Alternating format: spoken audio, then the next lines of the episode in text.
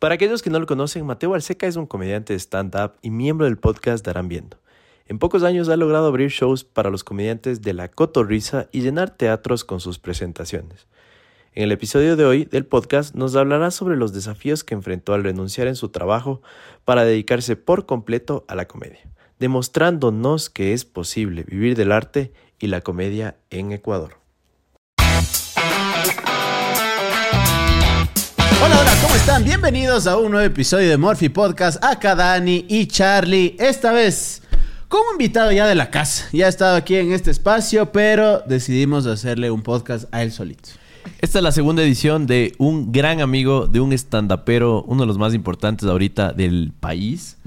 Tiene un canal de YouTube junto a otra amiga también que es un cague de risa, un tipazo. Y eh, nada, para nosotros es un honor volver a darle este espacio. Siempre con un poquito de complejo de radiolocutores al inicio. Claro que sí. Un saludo para toda la gente que nos escucha a través de Morphy Podcast. Mate Balseca. Un gustazo tenerte acá, amigo. Oiga, qué gustazo estar otra vez por acá, de verdad. No, siempre es un placer conversar con ustedes. Siempre me pongo nervioso cuando me entrevista gente inteligente. y digo, "Ay, no me van a hacer quedar como ignorante, pero aquí estoy, para dar la cara ante mi ignorancia. Qué gustazo, chicos. Yo, yo creo que todas las personas tenemos algo importante que decir y más aún las personas que tienen una audiencia tan grande como, como la suya. De hecho, una de las cosas que quería conversar contigo hoy es cu- cuánto has crecido, hermano. En serio. Y no sé como persona, ¿no? Tal vez por ahí la Cami y la, eh, la, la Majo pueden saber más. Pero eh, en cuestión de tus audiencias está creciendo un montón. Felicitaciones, Oigan, hermano. muchísimas gracias, de verdad. Eh, ah, para nosotros ha sido toda una sorpresa, todo el camino, de hecho, hasta, hasta el sol de hoy, ya dos años del proyecto Darán Viendo con la Majito y pues eh, realmente, si me lo preguntas a mí, no, no me lo esperaba. O sea, sabía que cualquier trabajo tiene su fruto, pero no esperaba que este fruto sea tan rico. Oye, por ahí para la gente que es la primera vez que se topa con tu nombre, que es la primera vez que escucha de ti, ¿quién es Mateo Balseca? Ya, Mateo Balseca es actualmente, Mateo Balseca es un comediante de stand-up del Ecuador. eh, pues también eh, tiene un podcast que se llama Darán Viendo, en donde tratamos temas varios. Realmente damos un tema al, al- al episodio como tal, tipo, yo qué sé, eh, comidas serranas. Y en base a eso nos alargamos ahí durante toda una hora. Ahí en- entre anécdotas, vivencias con el majito vamos rebotando. Y pues eso, y pues, creo que también ya me dicen creador de contenido. Eh, yo ya apenas subes un video a YouTube, creador de contenido, Paco. ¿Cuál es la palabra que menos te gusta al que se refieren a ti? Eh, Tal vez de influencer. Eh, yo creo que sí, ¿no? Como que ya está satanizada esa, esa palabra. Así como que influencer, no, discúlpame. yo no soy ignorante. claro, es que lo estás diciendo así como, uy, no, papito influencer.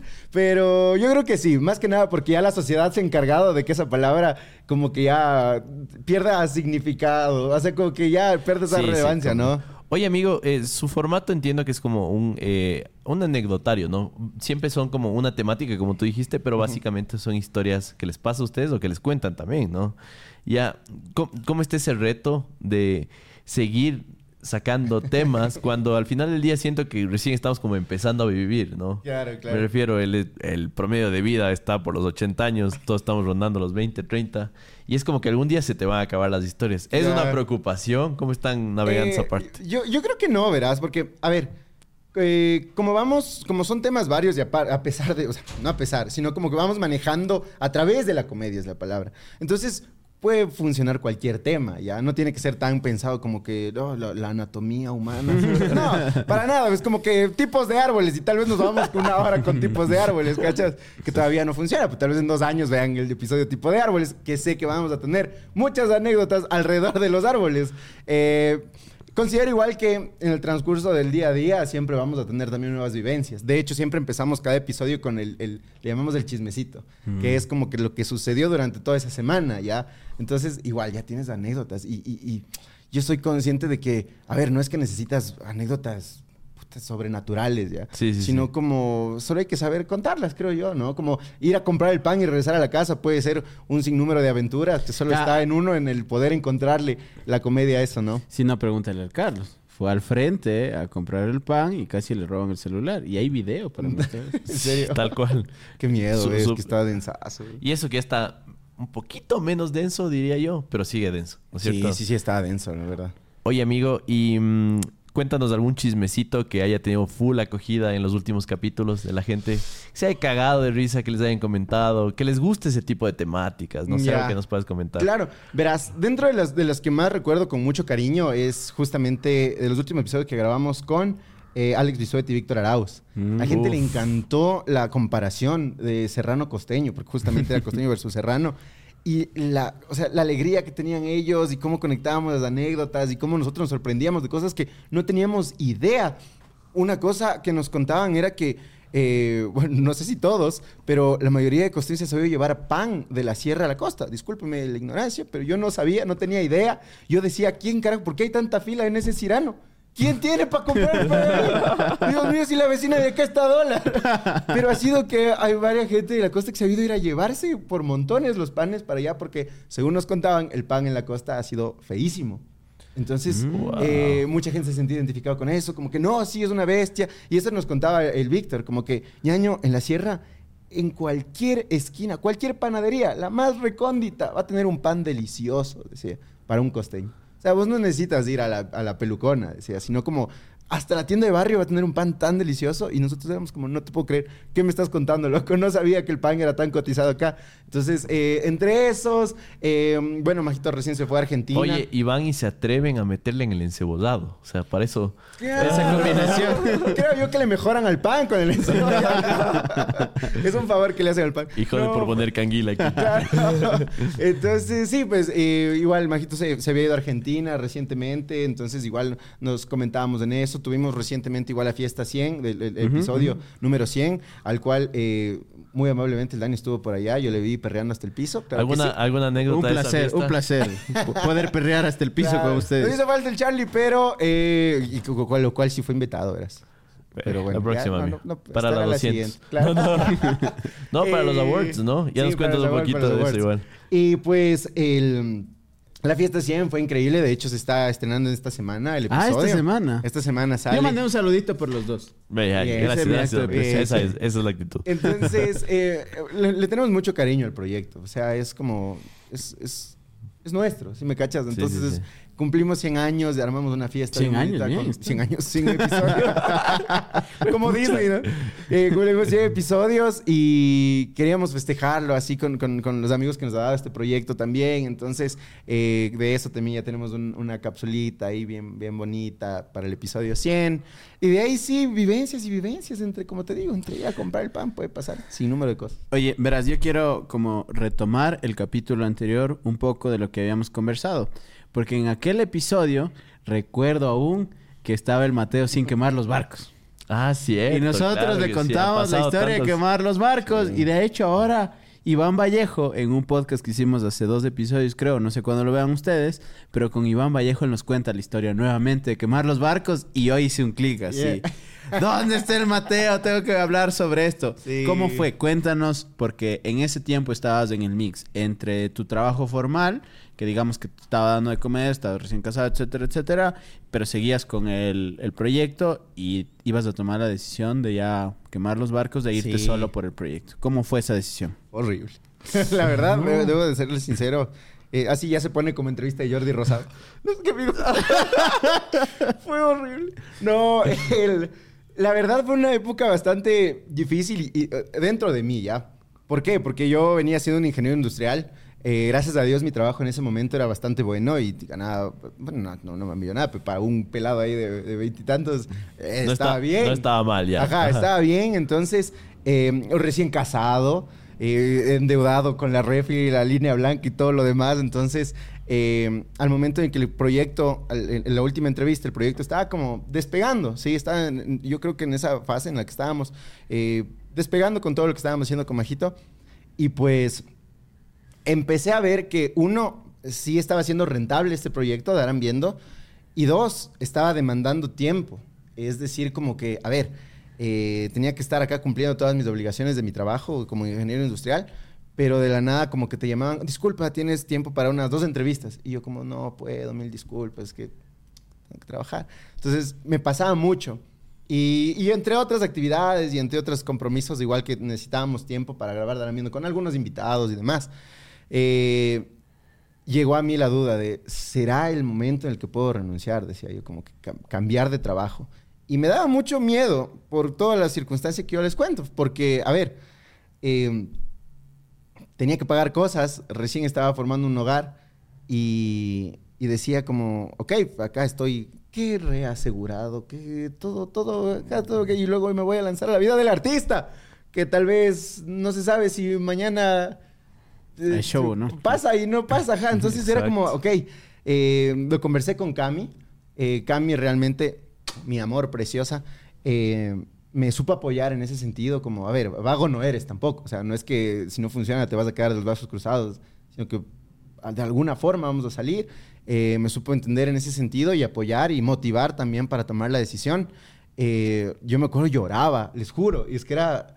Era locote porque yo estaba en, mi sala solito, así sentado mientras la Cami estaba trabajando, yo solito así, y, y lloraba por el conflicto interno que tenía. Decir como que, a ver, eh, hago lo que, lo que amo, lo que me gusta, que es hacer comedia, o, o sigo por acá, que también no está mal, pero son dos caminos, mujer. Dos mujeres, un camino. y le dije como, ok, ya. O sea, fue como que un, un- un día sentado con la Cami le dije, eh, estoy harto, o sea, voy a tomar una decisión. Y ya lo que Dios quiera. Entonces fue como que, de una, ¿qué vas a hacer? Y yo, renunciar al trabajo. Y ella como, ya, pues de una. Así los dos. Y me acuerdo clarito que esa noche nos fuimos a dormir. Y yo era como que, mañana le digo, mañana le digo a mi jefe, mañana le digo a mi jefe. Y al siguiente día me desperté, les juro. Fue, fue así el proceso. Me, me despierto y le digo, voy a escribirle a la, a la Anita, que era mi, mi jefa anterior. Le digo, voy a escribirle a la Anita. ¿Y para qué? ¿Qué le vas a decir? Que tengo que conversar con ella. Mi hora de entrada era a las nueve. Entonces le escribo y le digo, Anita, ¿podemos vernos a las ocho y media? Y me dijo, claro, que de una, ¿qué pasó? Y yo digo, ya te cuento ahí. Entonces, eh, como estábamos en virtualidad en ese tiempo en el trabajo, me conecto con ella y le digo como que, hola, hola Anita. Y, y hola, ¿cómo estás, Mate? Que dice que siempre fue muy amable y siempre teníamos una buena relación. Y me decía, ¿cómo vas? Yo, bien, todo bien. Que dice, ¿qué pasó? Cuéntame. Medio conversábamos como que del fin de semana, del uno y del otro. Entonces, después ya me dijo como que, cuéntame. Y yo, em, quería agradecerte por este tiempo. Eh, realmente trabajar acá me ayudó mucho. Sin embargo, quiero decirles que voy a apoyarles solo hasta esta fecha. Les di una fecha y ella se caga de risa. y me dice, ¿Me está- ¿en serio me dices, Mate? y yo, no sé, Anisa, no me hagas esto. Tú también apóyame. y dice como, eh, se caga de risa y dice, ¿en serio? Y yo le digo... Formas de renunciar al "Sí, trabajo". ajá".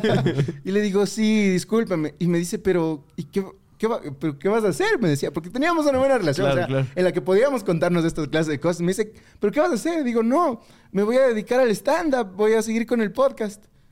Y ella no entendía porque no sabía nada de lo que sucedía en mi medio. Me decía, chuta, pero si estás seguro. Y yo no sé, Anita, Ya, no ya me hagas cambió, esto. ya cambió el tono de voz. Ya. ya inmediatamente cambió. Me dijo, pero ya estás seguro. Digo, sí, o sea, no sé. Ya conversé con la Cami, pero es la decisión que tenemos. Digo, como que realmente me voy a dedicar a esto y vamos a ver qué pasa. Tal vez en un año esté aquí conversando contigo, pidiéndote otra vez trabajo. Pero digo, va- vamos a ver qué pasa. Si no lo intento ahorita, no sé cuándo lo puedo intentar realmente. Y aparte, como sentía también, eh, a ver, sentía ese como sí esa, esa- ese compromiso que, que estaba yo recién casado con deudas y demás pero también tenía esa cierta libertad de todavía no tengo un hijo entonces tal vez es el momento de que Claro. puedo tomar este riesgo porque no tengo una otra, otra cosita ahí eh, otra responsabilidad. Y pues eh, le dije sí es el momento y me dijo como chuta pero y no no podemos hacer algo como para que te quedes y yo otra vez entraba en mí. Es que te juro que cada cosa que me decía, yo decía como que sí, ¿y si le pido más plata? Y, y me quedo otra vez con los dos trabajos. Y pero era como dentro de mí, era como que no, a la verga. Ya, y le dije como, no, discúlpame, o sea, no, no hay nada que, que- no hay chance. Y me dijo, chuta, mate, me agradeció mucho, me dijo, me dio todo el proceso como para poder desvincularme de eso, me agradeció por todo. Y fue como que salí bien de ese lugar, ¿ya? Porque en ese lugar la pasaba bien también trabajando. Entonces fue como que salí de ahí y luego conversé con Majo. Porque a Majo también yo le expresé mi, mi- mi- mis dudas, ¿no? Porque con ella también siempre hemos tenido esta, esta apertura de poder conversar qué es lo que sentimos. Y yo en ese momento yo sí le expresaba le decía como... hay muchos choques, muchos sentimientos dentro de mí que me hacen conflictuar y tengo miedo. La, la- expresión es tengo mucho miedo. Y ella también se portó muy bien eh, como una amiga y como una compañera de trabajo en la cual es como, a ver, ñaño, o sea, lo vamos a trabajar. O sea, no nos vamos a quedar de brazos cruzados ni con lo que hemos conseguido nos vamos a quedar. O sea, este proyecto lo vamos a seguir sacando adelante. Tú tranquilo, vamos a seguir camellando. Entonces eso también era como que me daba esa paz de, ok, eh, la Majo tampoco no es la que se va, uh, papito, vaya, ahí queda su bebada y se iba, sino como ok, vamos, aquí ambos estamos saliendo adelante. Entonces eh, fue bacano. Porque al momento que ya renuncié, eh, le dije a la Majo como, ya, estamos listos, o sea, ya no tengo, acepta lo que venga, o sea, entrevistas y demás, ahorita es el momento porque eh, quedo ya libre. Y poco a poco el tiempo como que me ha dado la razón, la verdad. Eh, entendí el tema de quemar los barcos fue bastante importante porque sí, al momento en el que no tienes ninguna otra salida, tú te, te metes de lleno en el proyecto, sí, como que es tu único método de supervivencia y dependes de eso, entonces es el momento en el que le camellaste y le camellaste porque esto tiene que funcionar. No hay un plan B, o sea, es esta huevada y esta huevada. Entonces, le trabajábamos full, el tiempo nos dio, eh, me, dio, creo yo, eh, la razón, gracias a Dios. Y pues estamos trabajando en eso, estamos trabajando en nuestros shows de comedia, que es eh, nuestro principal... nuestro principal fuente de trabajo, creo yo, es el- eh, nuestros shows de comedia y el podcast que nos ha servido justamente para conectar con la gente, que ellos nos conozcan, sepan quiénes somos, sepan que, ah, sí ha sido chistosito este man, va a ver qué cuenta en sus shows. Eh, y pues se, se- se- se ha vuelto algo muy bonito el tema de- de- de- del podcast y de la comedia. Oye, ¿crees que te hubieras arrepentido si te quedas en el camello? Hijo, yo, yo creo que... Otra vez como Jordi.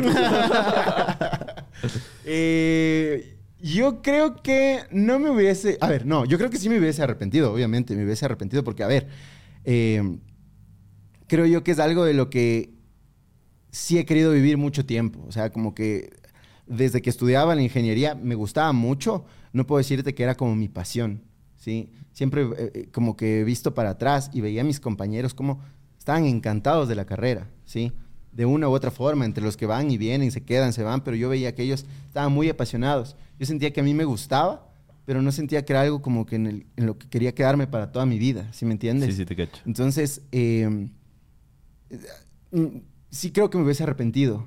Porque el momento en el que pisé un escenario por primera vez y vi que la huevada me gustaba mucho, sí fue como un, como, ¿cómo hago esto para poder vivir de esto? Porque quiero vivir de esta nota, o sea, ¿cómo se hace para vivir de esto? Y empezábamos a ver que habían algunos creadores que hacían algunas cosas, entonces eh, me moví en base a eso, pero sí creo que me hubiese arrepentido, la verdad. Oye, ¿y hubo algún momento ahí en la intimidad de, de- de la noche donde ya todo se apaga en el que ¿Con conversaste? Ajá. Oye, eso es privado. No, no, en el que te, te dijiste chuta, no debía hacer eso, así como el meme, así, la cobijita. Claro. No debía hacer eso. Eh, a ver, yo creo que el, el no debía hacer eso no se me ha cruzado, sino como es ese, es, es- sí hay un, hay un miedo, ya, hay- y es constantemente, y creo yo que es en cualquier negocio, en cualquier emprendimiento, en cualquier lugar, es como un, y ahora, y si el siguiente mes no se vende igual mi producto como el anterior, y tiene uno que seguir innovando, pero eh, yo creo que siempre ha estado el miedo, no ha habido ese- el arrepentimiento, creo yo. Sí, siempre ha habido la- la- el, el cuestionamiento. Tal vez tú, tú cachas que la mente a veces te suelta preguntitas, ¿no? Como que de la nada, pero nunca ha habido un, ¿tienes razón? Jamás le he dado la razón a esa voz de, de- de la mente la que te dice, oye, ¿y ¿qué hubiese pasado de- de- si te quedabas de ingeniero? Como que no sé, jamás voy a saber y realmente esa parte no quisiera saber. No, porque eh, Claro. justo hay, hay mucha gente que nos escucha y que tal vez está atravesando por un momento similar. Eh, cambiarse de trabajo, terminar una relación, comenzar una nueva, irse, venir y todo lo demás.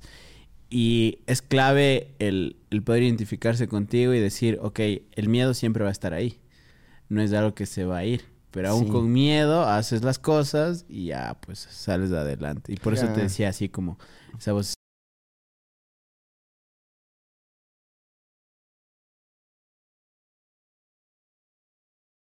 cambiar de ingeniero a artista, ¿ya?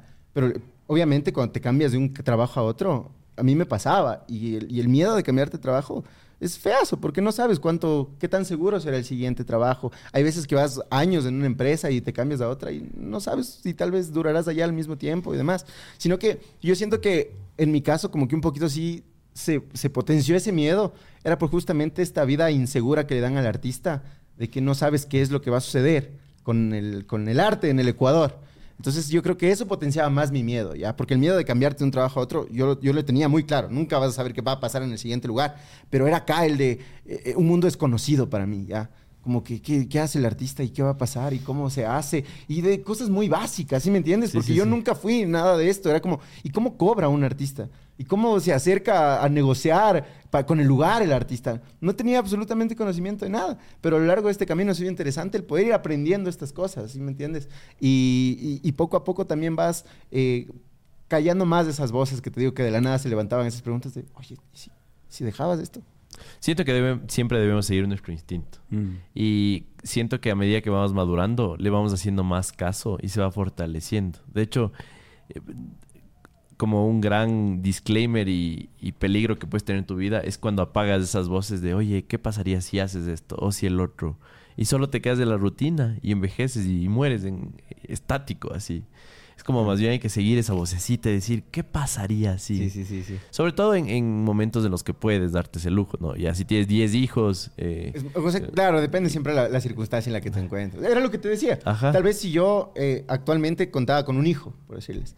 Tal vez mi decisión, no sé, claro, tú sabes. hubiese sido otra. Hubiera no sido más complicado tomar Claro, la decisión. toma- exacto. Entonces, Una variable no, más, no- claro. no se sabe, pero claro, yo creo que fue en el momento adecuado y yo sí agradezco mucho a las personas que estaban a mi alrededor porque me supieron motivar hacia allá, o sea, para que pueda llegar a cumplir un sueño, eh, más no como a seguirme metiendo más miedos. ¿sí? Yo creo que el- la persona que más conflictuada de mi círculo estaba era mi, mi papá, porque él era un hombre, o sea, él, era, él es un hombre eh, bastante tradicional en el sentido de que, a ver, tú ingeniero, y luego paras para acá, y luego por acá.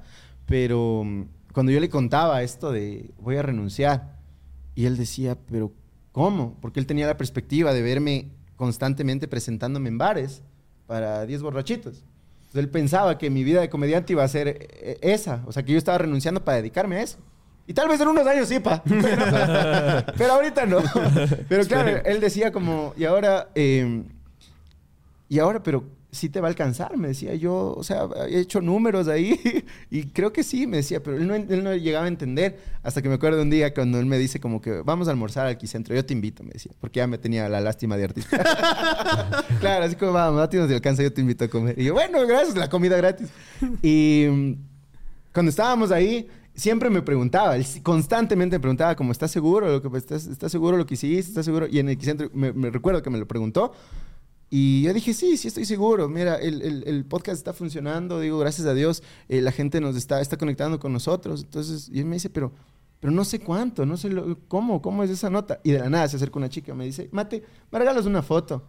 Y yo, "Eh, claro, con gusto. Le digo, mi papá no podía creer, pero era la primera vez como, ¿qué? ¿Qué? Así como que... Y él en lo bromista era como que, y yo soy el papá, yo soy el papá, que ni sé qué. Y él en ese momento entendía que entendía la importancia de Darán Viendo. Entonces, como que, ah, ya, ok. ¿Y cuál es el siguiente paso? Nosotros, como no, un show queremos hacer en la Cámara de Comercio. ¿Y cuántas personas son? Eh, son aproximadamente unas 405. Y ahora, ¿y, y si, y a- y si puedes? y yo como, no sé, no sé, de eso depende. ajá, Como que estamos trabajando más y eso. O sea, pero si tú lo crees, yo también. Si tú vas, ya son 404. Entonces, claro, a él era un poquito con quien más, eh, más se conflictuó cuando le contaba esta decisión. Mi mamá era como, ah, date, date, date de una, mi hermano, date. Todos los que nos escuchaban era como, date, no pasa nada, no hay nada. que-". Entonces era como que estaba más tranquilo con ese círculo ahí, como que vamos, lo que suceda, lo que suceda. Y ahí hemos estado ya dos años. Ahora sí puedes tomar una foto eh, actual. ¿Cómo, ¿Cómo ha traído resultados de esa decisión? Entiendo que estás trabajando con algunas marcas, han hecho algunos shows, han llenado algunos lugares y para mí es como me llena de orgullo ver a un amigo tan talentoso rompiéndola. Gracias. No sé si nos puedes comentar ahí cómo, cómo han llegado estas marcas, eh, nos puedes contar así Claro. en modo de, de anécdota. Eh, ¿Qué marcas se han sumado y algunos hitos eh, de haber tomado esa decisión? Claro que sí. Te, te lo cuento todo como un proceso porque justamente como te decía yo, muy nuevo en esto, me ha tocado ir aprendiendo y de seguramente igual mucha gente nos vio las huevas y por no saber, obviamente, Claro. pero en el camino hemos ido aprendiendo muchas cosas. En un inicio, nuestro primer, nuestro principal sustento, como te decía, era netamente nuestros shows de comedia, porque somos comediantes de stand-up, entonces nuestra función era hacer, armar un buen show de comedia, promocionarlo a través de nuestras redes que eh, se vendan entradas para nosotros tener que comer a fin de mes y con eso seguir camellando nuestros shows de comedia.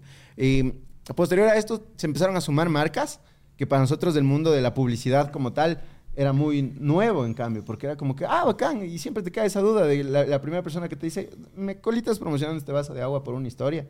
Y es como, ok, ¿cuánto te cobro? ¿Cuánto cuesta? Eh, igual ahí conversando con ustedes mismos, siempre, siempre llenándonos de información, porque éramos muy nuevos en toda esta nota, entonces hemos ido aprendiendo en el camino, eh, hemos ido aprendiendo igual que las agencias de marketing también son como que a, a veces esa conexión con muchas eh, empresas, eh, que muchas veces también le, le quitan dinero al talento, pero bueno, eso es otro tema de conversación.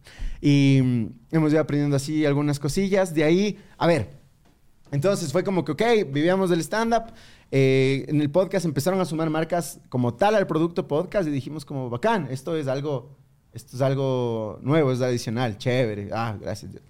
Después de eso... ¿A- ¿Alguna marca que te acuerdes? Te- claro que sí, le tengo mucho cariño. No, Luego te pasamos la, la factura, tranquilo. Le tengo mucho cariño a, a algunas por justamente, creo yo, como hemos llegado a empatizar con ellos.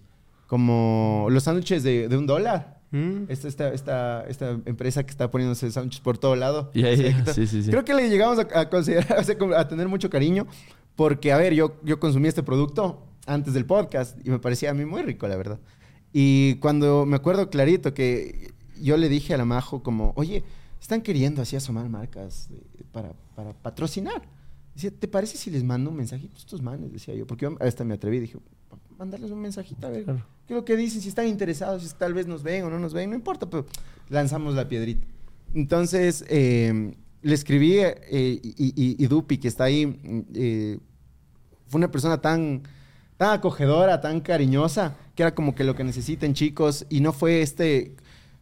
Y jamás estuvo en nosotros el, el sacar de ellos, ¿sí me entiendes? Sino fue una colaboración bien bacana, porque era como que ellos nos quieren mucho, nosotros les queremos mucho, ellos nos acolitaban, de hecho, ni siquiera habían, la primera vez ni siquiera habían puesto dinero, sino como que, ok, tienen temporada en el teatro, no se preocupen, comida no les va a faltar, y, y sorteen en el público estas cosas, y para nosotros era tan gratificante, y teníamos sándwiches atrás, me acuerdo clarito, nuestros amigos comediantes, es que era un cague, porque tienen que cachar el mundo de la comedia, amigos. Antes de, de Darán viendo, eran bares y nachos y, cervezas gratis. Entonces, cuando vienen nuestros amigos que están en los micrófonos abiertos a abrirnos shows, entran al camerino y de la nada veían sándwiches. ¡Wow! Y me acuerdo Esta era como gente- que, "Hijo de no puede ser, loco. es que ustedes son exitosos. y nosotros con nuestros sándwiches de un dólar, así con el ajico, no, así increíble. Con doble sándwich ahí. Pero es que, y, y es, es valiosísimo para mí eso, ¿cachas? Porque Claro que no sí. era necesario tener como que esos camerinos, sino como un camerino ahí de mala muerte pues, con los sándwiches gratis para que coma nuestro invitado. Y les tuvimos mucho cariño a ellos. De ahí, pues, algunos... a- ahorita no se me cruza algún otro, pero yo creo que los Sánchez yo les por, por el cariño que les tengo, la verdad. Qué chévere, porque al final nosotros del trabajo que hacemos sí lo debemos al público, y, como en el 90%, 70% tal vez, 80% para ser Pareto, pero por otro lado también vienen las marcas que confían en, en el trabajo que Sí. hacemos, ¿no? Como Y- podcast. Yo me acuerdo también, eso fue, y lo conversaba con el Majito, que hubo una campaña que a mí me salió sol- solo. Claro, o sea, sin, sin Majito, o sea, como, como Mateo Balseca. Y yo, le conté emocionado, realmente como Majo, es que es- es- es cierto esto, como que procuramos siempre como... Siempre esta alegría por los triunfos de la otra persona, ¿ya? Y a mí me ha encantado cuando, por decirte, Majito de la nada ya empezaban a buscarla y también nos buscaban como eh, en conjunto a ambos para el producto que van viendo. Y de la nada me acuerdo que eh, me, me buscaron para una marca de desodorantes. Y yo le conté a la Majo, y la Majo se dice, como que qué arrecho, qué bacán. Y esta marca me dice como, vamos a llevarte a capacitarte. Y yo, hijo de puta, qué arrecho, no este, bacán, bacán. Y ahora quiero capacitar. Y me dice, pero tienes que venir a Guayaquil. Y yo, hijo puta, me van a llevar a Guayaquil. O sea, yo me sentía daño. Yo era el fercho. ¿verdad? yo era el fercho, así como que, y, y todavía así en, en- en la clase, en la normal, así del avión, pero yo era el fercho, papi. Claro. Y yo así como, no, es que me, está, me están llevando para capacitarme. y fue lindazo, todas esas experiencias me han sumado muchísimo, de verdad. Poderme conocer con, con varias personas del medio también, que, que antes solo les ves a través de una pantalla y hoy en día poder tener una conversación con ellos, conocerles un poco más, conocer esa humanidad. Es, lo, es lo chévere, creo yo, que me dejaba el proyecto. Oye, la marca más bacán con la que están trabajando o han trabajado. Así, con la que Ay. dijiste. ¿Qué? Ah, ah, yo lo tengo clarísimo. Eh, claro que sí, que se me escapa. Eh, cuando trabajamos con Doritos, yo me acuerdo que me llamaste. O la Majo me llamó y me dijo, oye, me está escribiendo gente de Doritos. ¿Y ahora? Qué ¿Cuánto les co? ¿Qué les co? Fue, Eso me acuerdo la llamada. fue lindísimo, la verdad, porque uno vivía comiendo Doritos. de guagua. Y cuando nos buscaron por primera vez, eh, fue algo lindísimo, porque sabíamos que era- venía algo diferente para, para el proyecto, ¿ya? Que una marca como que tenía un, un- abarca un gran mercado, decíamos como nos está buscando, y ahora cuánto justamente, y ahora cuánto se les cobra a estos manes, porque nosotros como no sabíamos, de como no, hay unas tres fundas de Doritos, está bien, muchas gracias. claro, una de. Y su de- voluntad. Ajá. Entonces, eh, siempre nos, nos hemos apoyado en nuestros amigos que crean contenido y era como que, oye, ¿cuánto haces de esto? Se llena re- esa regla de tres truchas que siempre haces. ¿Cachas? Eso es Sí. como, ¿cuánto cobras? 100. A ver, si tú tienes 100 y 100 seguidores, entonces yo debo cobrar 85.99. Eso me Ahí sale. está. Ajá. Y luego, mu- no, mucho, Ajá, no, mucho mucho, está. y le bajas a eso.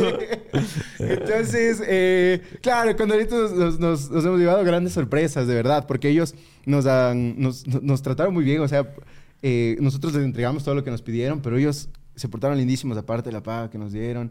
Nos habían dado un PlayStation, loco. Qué loco. Un año yo no tenía PlayStation desde los 12, creo. Y cachas, y pasé del 2 al 5. Esa huevada era el futuro, amigo. El control se prendía una luz. Yo decía, no me jodas. El sonido salía por Vibraba. ahí. ¿Qué es esto? claro. Entonces, eh, sí, pues nos, nos habían mandado, se portaron muy lindos. Después de eso nos llamaron para hacer una, un lanzamiento en parapente. Justamente con Sí, Doritos, sí, porque era para lo los vi. atrevidos. Era la campaña. Y qué agüeve que nos daba, te juro, porque eh, eh, era era lanzarnos ahí. Y nosotros como que sí, Doritos para los atrevidos, los atrevidísimos. Y estábamos ahí lanzándonos y nos lanzaban todo y estábamos en el aire. Fue lindazo trabajar con ellos, de verdad. Y bueno, esperamos que nos sigan buscando. No se olviden de nosotros. Wow. Oye, hay marcas que en serio están reconociendo el camello y el talento de, de todos estos creadores, incluyéndoles ustedes. Pero también hay marcas que son una basura. Que sí, eh, yo siento que, que en serio deberían tener una clase 1.0 de cómo tratar a las personas. así O sea, pero ahí, empezar. verás, ahí yo hay dos di- distinciones A ver. que las voy a poner sobre la mesa.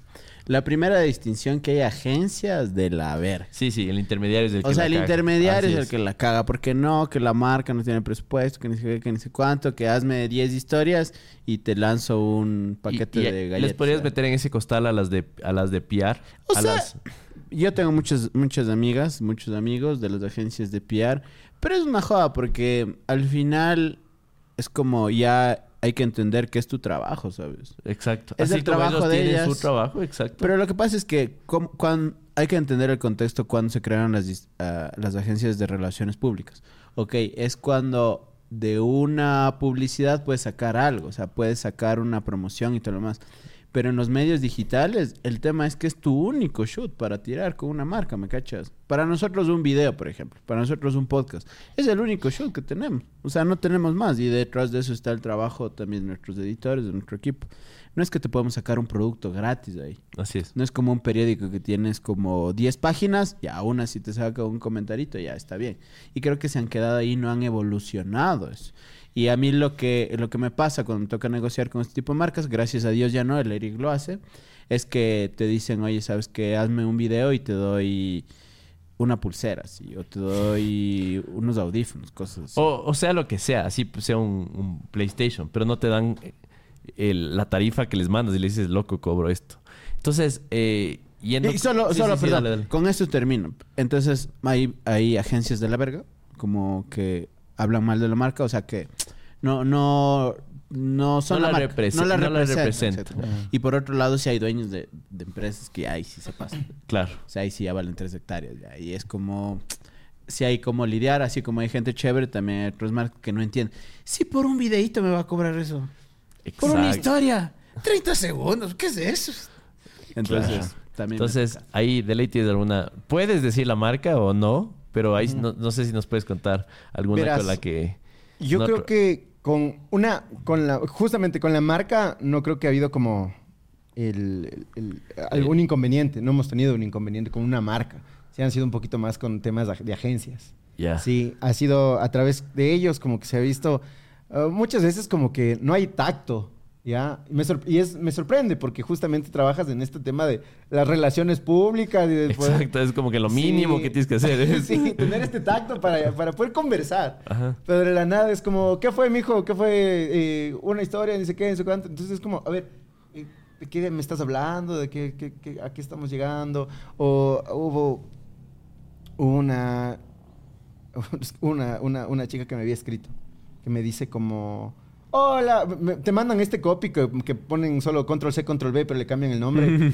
claro, como que, hola Mateo, qué gusto saber que eres una gran mujer. Pero es como que solo te cambiaron el nombre y te enviaron así por error. Y te dice como, eh, quisieras saber si gustas de estas, estos, estas entradas. Quisieras apoyarnos con una historia. Entonces, yo me acuerdo haberlo como que visto. Y dije como, chuta, voy a consultarlo. Voy a conversar con la Majito, con el Luchito, a ver si es que eh, caemos. Entonces, dijo, le, le asenté. Todavía no le voy a responder, dije yo. Pasó como una hora, loco. Como una hora.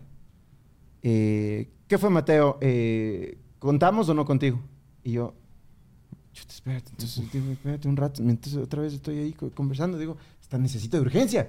Entonces, estoy así. ta, ta, ta, y, y mientras estoy preguntando, otro mensaje diciendo, eh, por favor, eh, En 2009 se conoció la primera transacción documentada con Bitcoin. Un usuario intercambió 10.000 Bitcoins por dos pizzas. Esta transacción estableció un valor implícito en Bitcoin, que en ese momento era menos de un centavo, era 0.001 centavo. 15 años después, un Bitcoin equivale más o menos 30 mil dólares. Esto significa que si esa persona no hubiera comprado esas dos pizzas, se hubiera guardado esos Bitcoins en su billetera, hoy tendría 300 millones de dólares. Y damas y caballeros, esto tan solo está empezando. La pregunta es, ¿por qué Bitcoin aumentó tanto de valor? Básicamente es porque es un activo escaso, descentralizado, seguro, asequible, con mucha innovación y de hecho muchas personas lo llaman el oro digital. Además de este contenido, quiero contarte que tenemos nuestra propia comunidad de cripto, que se llama Crypto Savvy, en la que hablamos sobre noticias, tecnología y nuevas y diferentes formas de generar ingresos a través de la blockchain. De hecho, no solo con Bitcoin, sino con las más de 14.000 criptomonedas que existen en la web 3.0. Así que te invitamos a que te suscribas a nuestro canal de YouTube. Nos puedes encontrar como Crypto Savvy en todas las redes sociales. Y así tú puedes aprender más sobre esta tecnología y puedes generar ingresos y acercarte más a esta tan ansiada libertad financiera. Eh, por favor, eh, confírmame ah, eh, alguna novedad, pero ya un poco grosera. Ya, ya te cacho. Cosa que en el momento en que yo estaba ya escribiendo para consultar, vi ese mensaje muy grosero y dije, no. Ah, ya. sale aquí. Entonces cambié y le dije, mil disculpas, no cuentes conmigo para esta campaña, un gusto y en otra ocasión contaremos. Pero era esta, era esta, esta expresión de como que eh, soy dueño de ti, esa es la expresión. Mm, ya como sí, que sí, yo sí. te pertenezco, yo, tú me perteneces a mí y necesito que ahorita y que hagas esto y acá. Y era como, espérate, nos estamos conociendo. Todavía ni siquiera te he visto en persona, vamos tranquilos. Ajá. Entonces, a veces es el tacto con el que tienen, eh, con el que se relacionan. Pero de ahí, y han sido muy pocos, la verdad. O sea, te estaría hablando de casos muy puntuales, unos dos máximo. Porque ahí las demás eh, campañas que, que- que nos han salido, gracias a Dios, ha sido con personas muy amables. Eh, que también están bastante comprometidas con, con- con la- con- sus clientes, entonces ellos están ahí siempre eh, en contacto con ellos, tienen la, la sutileza, delicadeza, hasta las negociaciones son bastante amenas, entonces es, es chévere. Oye, amigo, ¿algún lado eh, negativo, algo que no te haya gustado, que te haya traído la fama? Hemos tenido anécdotas muy buenas de las cuales ah, a otros creadores se les han metido hasta la sala, ¿no?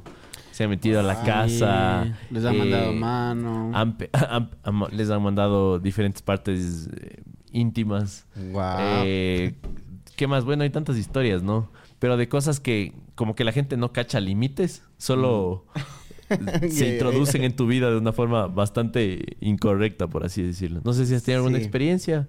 Verás, eh, yo creo que per- personalmente para mí todo el tema de que la gente también ya te vaya conociendo es...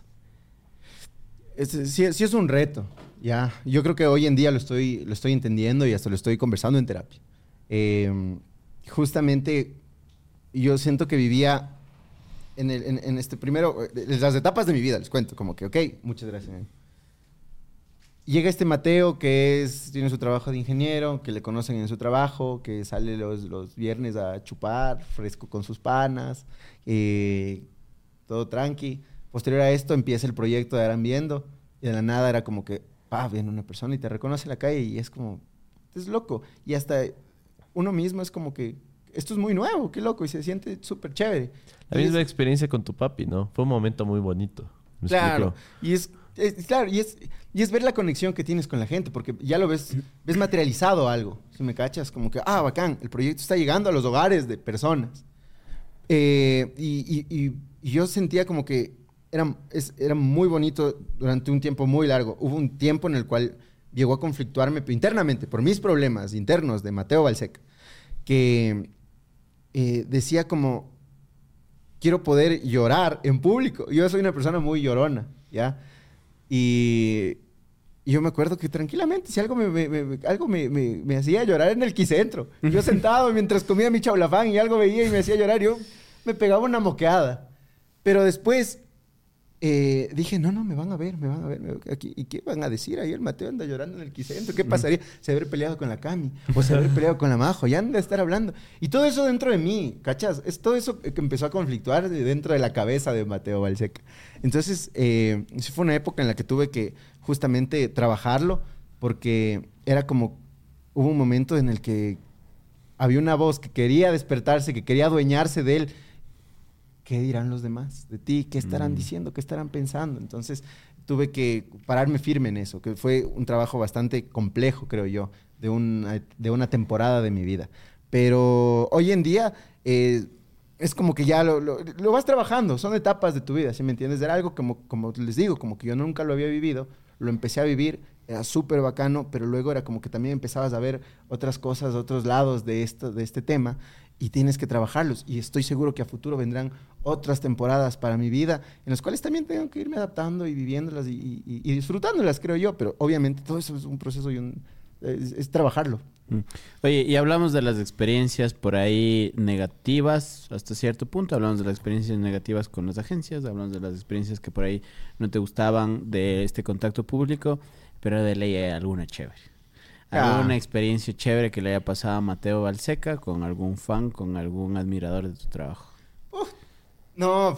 Alguna épica, cuéntame. Claro, no, es que es impresionante todo lo que se ha vivido con el proyecto, loco.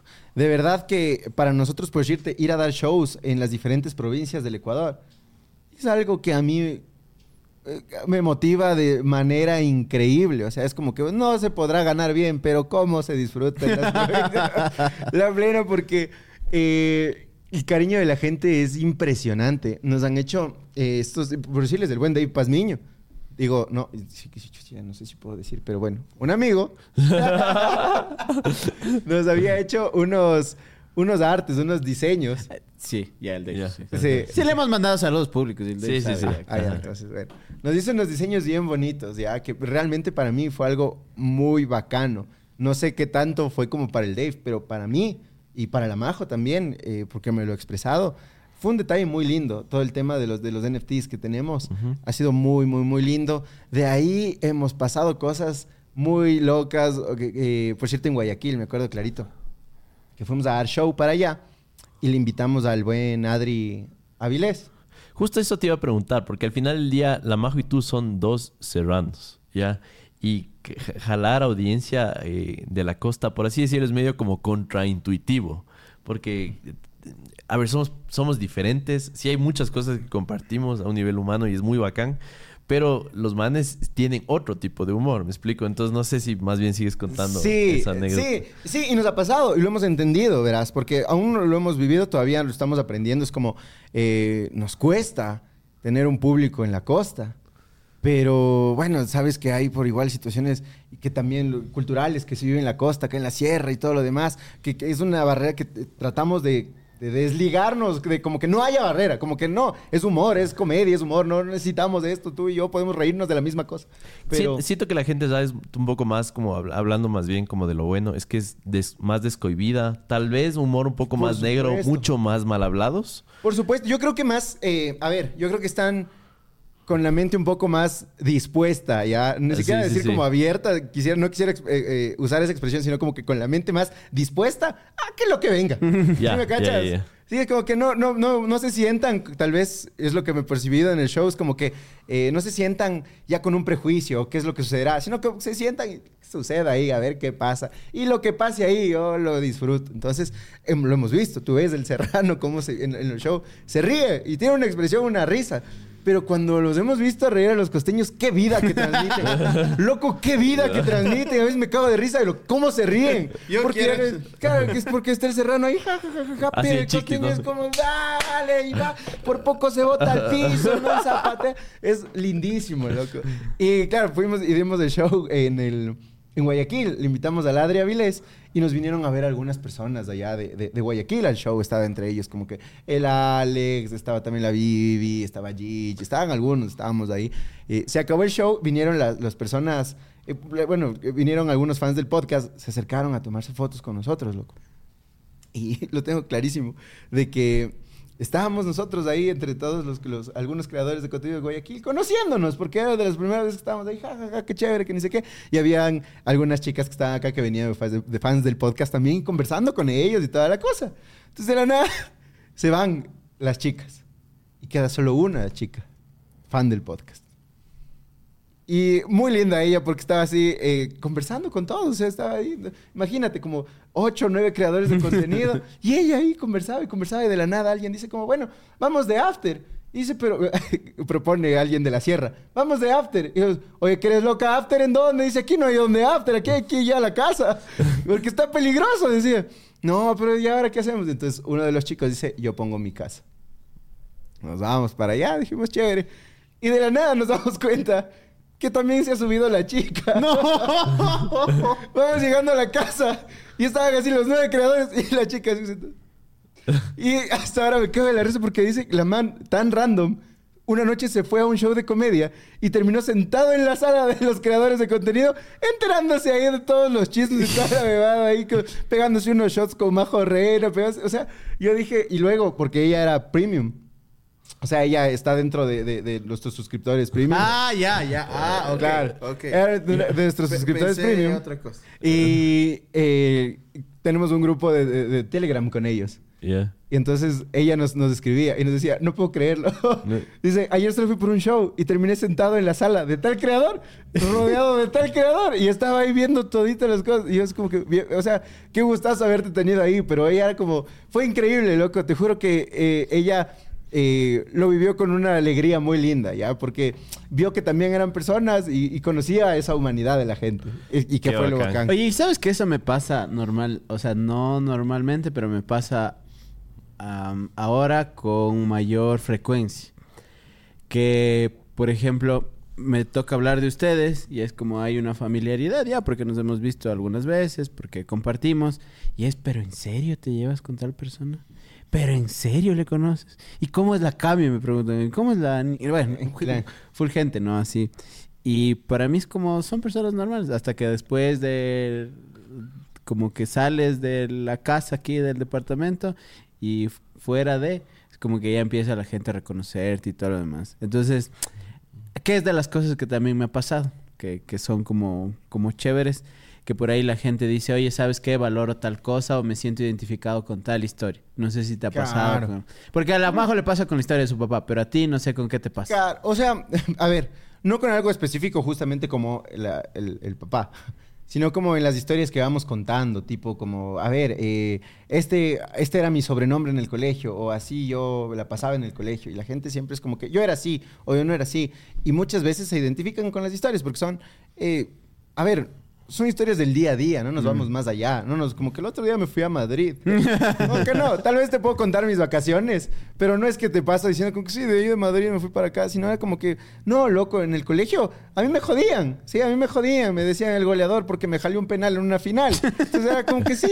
me dije, ah, eso me pasó. Y gente empieza a decir como que, qué loco, o sea, a mí me decían tal, o, verga, yo era, yo era bully y me siento hecho pedazos. Entonces es como que mucha gente se- se se identifica también por los temas que Mm. tratamos. Porque son temas de vivencia diaria. Si me cachas, el bullying escolar, que fue el de los últimos que sacamos. Eh, de ahí, ¿qué otro tema que se me, se me viene ahorita? Bueno, se me escapan, pero son temas muy cotidianos, la verdad. Oye, y como para establecer la línea del tiempo, ya ves que hay identificación, ya hacen shows eh, en diferentes partes del país, de hecho en Riobamba, de donde yo soy, te aman también, y en otras partes igual. Pero ¿cuál fue el momento en el que dijiste o hiciste clic y dijiste, de aquí soy? Uy. A ver, yo creo que eso fue antes de. eh, yo creo que eso fue antes del podcast. O sea, a ver, yo creo que eso fue cuando me subí por primera vez a hacer comedia, creo yo. Que fue el micrófono abierto en el Birman. Eh, la primera risa para mí me cambió la vida, les juro. O sea, el haber sacado una risa con algo que yo había escrito en mi hora, de- en mis horas laborales, eh, que decía como que, bueno, estoy trabajando, jefe, estoy trabajando. Eh, contarlo y que la gente se haya reído de algo y verme capaz de, si me cachas, porque yo siempre me gustaba la comedia, me gustaba el stand-up, verlo en, en- en televisión y, y decirle a este Mateo de joven como algún rato vas a hacer comedia y ese día materializarlo, creo yo que ahí fue cuando dije de aquí soy. Creo yo que personalmente buscaba la oportunidad para que así sea, si me entiendes, como que a ver, vamos a crear contenido o, o vamos a crear un podcast o vamos a hacer algo para ver si esto funciona. Y al fin y al cabo no quedarme tal vez con ese mal sabor de que hubiese pasado si no me subía o que si tal vez solo lo consideraba como un hobby, como tal vez era al inicio cuando yo tenía mis dos trabajos, pero sí quería sí quería que esto funcione, si me, si me cachas. Y no sé hasta cuándo, es la intriga de la vida, ¿no? Es como, "Ay, veamos hasta cuándo sucede esto, pero mientras suceda le vamos a seguir trabajando con todo el corazón. Oye, amigo, hablaste de tu experiencia en Guayaquil. Entiendo que han hecho... ¿Ya es una gira? ¿Algunas? El- Algunas, ya. Son algunas giras las que has hecho por el Ecuador. Cuéntame de algún, algún cantón, ciudad que te sorprendió la audiencia. O sea, como que fueron como bajas expectativas, como, ah, vamos a hacer un stand-up, yo qué sé, para 40, 50 personas del día de hoy. No sé la las cantidades, pero que te sorprendió por el lugar, por el cariño de la gente, Mm, que supera expectativas. Verás, es loco cuando, cuando nosotros empezamos con el... eh, o sea, cuando hicimos nosotros nuestra primera cámara de comercio aquí en Quito, para nosotros fue sorprendente. No sé si todavía ya la habíamos hecho cuando nos... No me acuerdo si la primera entrevista cuando hicimos con Majo ya habíamos hecho la primera, pero yo creo que para mí... No, fue después, fue Fue después. después. Para mí eso marcó un antes y un después en- en- emocionalmente en, eh, dentro de mí, porque verás, yo venía dando shows en lugares muy pequeños y para gente que realmente ni siquiera valoraba la comedia, ¿sí me entiendes? Era como que éramos hasta un poco intrusivos en el sentido de que voy a comer con mi novia y de la nada había un man que se paraba ahí a contarte chistes, ¿sí me cachas? Ya. Y vos con tu cita de Tinder tratando de, que- de conocerle, así como, qué bueno, ¿y cómo te llamas? Y vos como, ah, ustedes son pareja, ustedes son pareja. Entonces era como... sabe- sabe- sí, se sentía Medio uno... forzado, sí, era- sí. se sentía uno, tenía que pelearla. Y yo realmente en estos bares, en estos restaurantes, la peleé por varios meses, o sea, por, por, por sí, varios meses. Y shows muy, unos desastrosos, otros muy lindos, la verdad, pero era como, todo, siempre la motivación era la risa de las personas. Porque, ¿sabes por qué te decía lo de la cámara? Porque justo nosotros después de la, del podcast les fuimos a ver en un, en un Ah, lugar de de, papas. de hamburgueser- de hamburguesas. De hamburguesas, la cierto. Claro, todavía no sucedía, porque... eh, y, y todavía ni siquiera sucedía el microteatro, porque el microteatro fue una sorpresa para nosotros, la verdad. Eh, poniéndoles en orden cronológico, pasó eso de, las de las hamburguesas, luego hicimos el microteatro, que para nosotros fue locote, porque el, el lugar tenía capacidad, vos, para unas 60 personas, que para nosotros 60 personas ya nos parecía una, estupidez. O sea, Claro. vender 60 entradas, ándate, esto era locote, porque veníamos, yo personalmente venía de shows de, de a 15 personas, ya, que- y 10 era mi familia. Así que al primo que tocaba, vamos, no, ya sé que has escuchado este chiste 10 veces, pero ahorita lo cuento mejor, ajá. Entonces, eh, cuando nos lanzamos para hacer la- las primeras funciones del micro, eran 60 y nos habían dado tres fechas. Y dijimos 60, 60, 60. Dijo, hijo puta, se cagó. ¿Cómo vamos a meter tantas personas? Es, es imposible. Pues bueno, ya hagamos nuestro trabajo ahí de, de marketing, movámonos por todo lado. Pero solo lanzamos el primer post y se había agotado la primera fecha en cuestión de minutos. Y dijimos como, ¿qué pasa? O sea, espérate, ¿seguros? ¿Seguro está sucediendo? Entonces dice, sí, lancemos la segunda. Entonces ya, segunda, pap, igual en horas. Tercera se vendió en horas. Cosa que el micro dice como, oigan chicos, ¿se llenó? ¿Abramos otras fechitas o qué? y nosotros como, bueno, veamos qué pasa. Abrimos dos más. Y se llenaron de una. Y luego abrimos otras dos. Terminamos haciendo siete fechas. Qué bien. Wow. Y nosotros era como, no, pero era loco porque lo dimensionábamos muchísimo, como muchas personas, pero siempre segmentadas en 60, ¿sí me cachas? Entonces dábamos shows de 60 personas y dijimos, qué loco. Pero yo te contaba de la Cámara de Comercio porque para mí ahí fue un, un impacto visual que me llegó al corazón, loco. Cuando hacemos la primera Cámara de Comercio, la promocionamos, se vende igual en cuestión de días y Capacidad. eh, 405 personas. Wow, y era más. Y claro, entonces nos quedamos como, ya veamos qué pasa, veamos si se vende o no, porque esa siempre es la incertidumbre de nuestra carrera, la verdad, como que veamos, vendámoslo, si se vende o no. Entonces lo sacamos, se vende, se agota en cuestión de días, nosotros emocionados con la Majo, como ya armemos un gran show, lo armamos, decimos como que ya mejorando el stand-up, y el día que salimos a escenario, yo me acuerdo asomarme por una ventanita que tiene la Cámara de Comercio y ver la gente ahí sentada. Guau. Dije, wow, son muchas personas, pero todavía no lo dimensionaba, porque igual las luces apagadas y toda la huevada. Al momento que eh, me toca salir a mí, y siempre cachas que entra el artista y le aplauden, esa huevada resonó para mí, porque eran 405 personas al mismo momento aplaudiendo. Yo me acuerdo clarito que solo mi, mi- o sea, mi corazón se detuvo un momento. Y yo, hola, ¿por qué hay tanta gente? ¿Por qué nos vienen a ver tantos? Decía, y yo me acuerdo expresarlo de esa forma, así, ¿por qué vienen a vernos tantos? No entiendo nada, pero ¿cómo están? Un gusto, venga, venga, así. Y empiezo a hacer el show de stand-up. Y cuando acabamos el show, se subió luego la Majo, luego nos subimos a hacer el podcast, nos bajamos y recuerdo que nos dimos un abrazo con la Majito. Y nos, yo, yo me fui en mocos, la Majo se fue en mocos, pues yo me fui en mocos a los años de... eh, ¿Qué fue lo que sucedió? Así, no era un llanto de tristeza, sino como un llanto de sorpresa, no lo había sentido, así como, ¿qué fue lo que sucedió? ¿Por qué me siento tan alegre? Y de ahí posterior fue como un, hay que trabajar para seguir haciendo esto. De ahí las giras fueron muy bonitas en, en, en, en Riobamba, creo yo que eh, nos llevamos la sorpresa, una gran sorpresa. El- nosotros sabíamos que en provincias, de- en distintas provincias, no sabíamos cuántas personas podíamos tener de público, ¿ya? Y considerábamos igual nosotros siempre como, a ver, si logramos vender 30 entradas, papi, Ya, ya, ya eh, se pagó el viaje. Claro, ya estamos, estamos bien. No, ya no das el show vacío. Es más que nada. Mira, si quedabas endeudado, ya quedabas endeudado. Pero ya no estamos hablándole a los borrachitos. Vendimos 30. Ya. Entonces dijimos como bacán, pero empezamos a lanzar las fechas y empezaban a- empezábamos a tener fechas de aproximadamente 120 personas en cada, en cada provincia. Y decíamos como, ay Dios mío, no, papi, yo soy el fecho. No, otra vez. Entonces era como, qué loco, ¿cachas? Para nosotros siempre fue una sorpresa. Y al momento que abrimos fecha en, en Riobamba, el productor de allá nos, nos- nos contaba de este lugar que era la Casa de la, de la, casa de la, Cultura Ajá, ajá. que tenía una capacidad casi de unas 200, 220 por ahí. Entonces dijimos como, ya, será, Dios mío, ¿cuánto? ¿habrán tantos rebambeños? no, me decía, ¿y ahora qué hacemos? ¿Qué hacemos? Pero eh, la gente de Rebamba, el público de Rebamba, me lo llevo siempre en el corazón porque han sido muy cariñosos.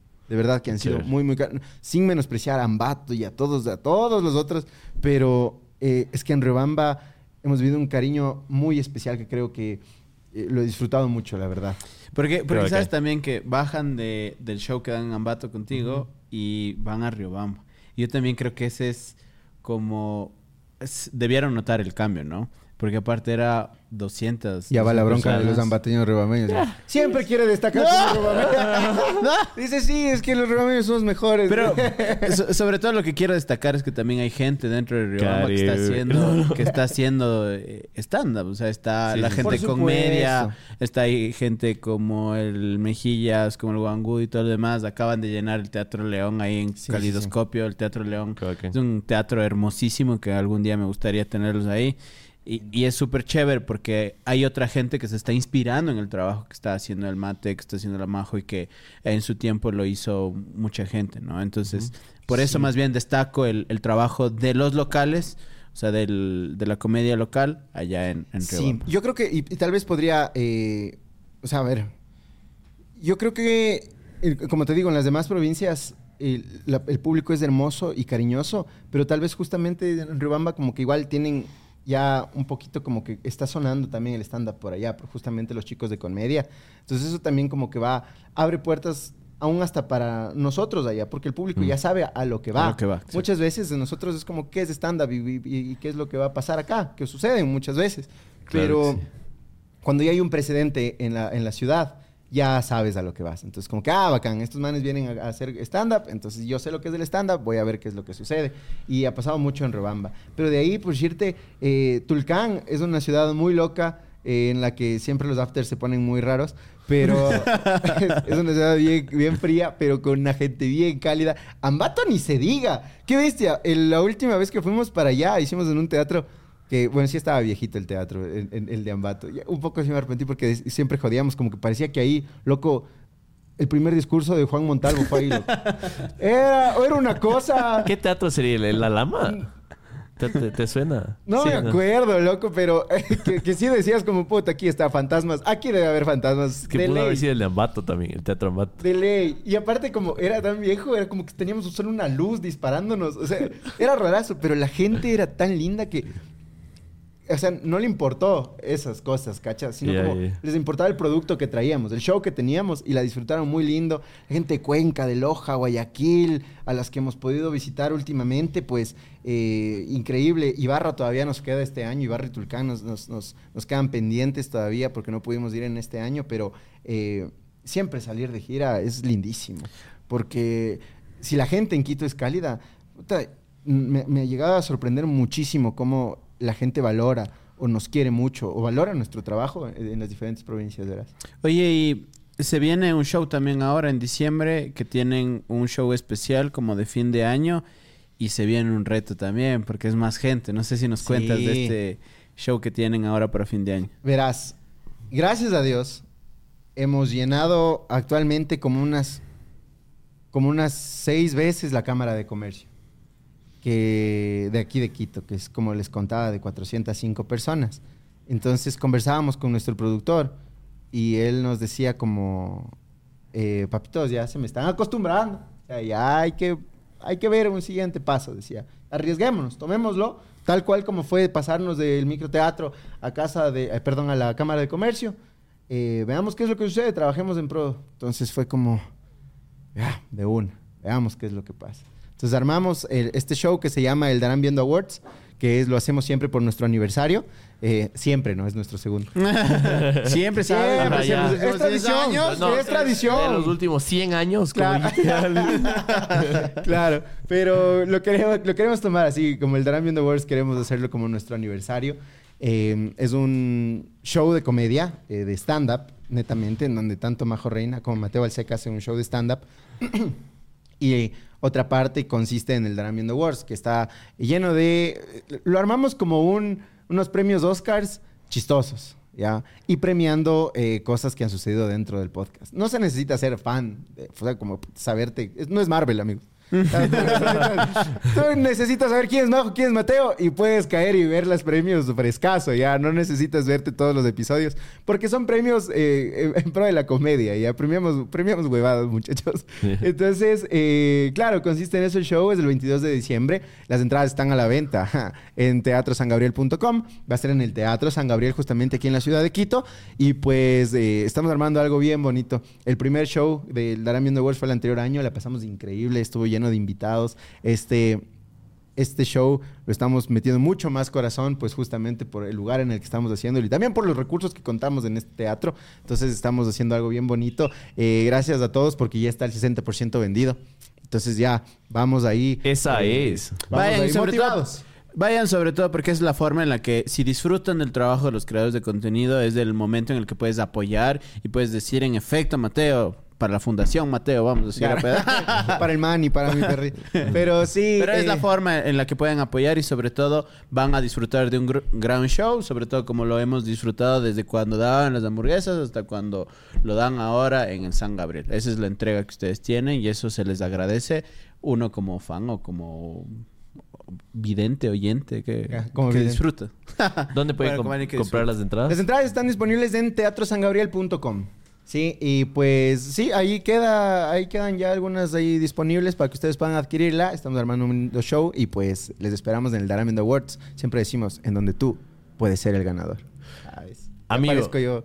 a- a- así como tienen una base de fans gigantesca que todo el tiempo está creciendo, eh, ¿de quién eres fan? ¿De quién ves por ahí en la escena de stand-up que le está rompiendo y que cre- crees que igual eh, ahorita está en una etapa de crecimiento, pero que se merece una audiencia mucho más grande? Uy, a ver, eh, dentro de lo que es stand-up, stand-up como tal, siempre lo he dicho que soy muy admirador de la escena mexicana del stand-up. Y siempre lo he dicho al... eh, m- m- uno de mis- mi comediante favorito es Ricardo Farril de México. Crack. Que recién tuvo ahí sus, sus discusiones por la boda y demás. Pero yo te quiero, Rich. Y cuando quieras estaré aquí. Yo te perdono también. No, mentira. No hablaste de mí en las bodas, pero... eh, le admiro muchísimo. Realmente es mi comediante favorito. Eh, cómo tiene su delivery. Todo, todo es tan bacano. También soy muy fan de productos de- del tío Robert y el Cojo Feliz, que son mexicanos también. Soy muy fan de ellos. Yo, pero soy fan. O sea, realmente como cosa que suben tanto los de la hora feliz como Richo Farrell, yo estoy súper pendiente, soy mega fan. Y de acá, de, de Ecuador, soy muy fan de Sergio el Heladero, maldita sea. Qué, qué buenos helados que hace. También, también, siempre lo he dicho, a mí me gusta mucho el Morphy. Y, y te lo he dicho, sí los he dicho, ¿no es cierto? Sí, Sí. allá. Entonces, yo, yo- yo me los veo. Yo siempre mientras estoy cocinando, haciendo mis labores de casa, estoy ahí escuchándoles, escuchando sus entrevistas porque son bastante interesantes. Y de ahí, realmente, yo considero que quien debería tener más audiencia eh, son las personas con las que hemos tenido la oportunidad de relacionarnos dentro de los podcasts. Que por decirles, a mí me encanta mucho el trabajo que hacen las chicas del Club de la Fanesca Ah, sí.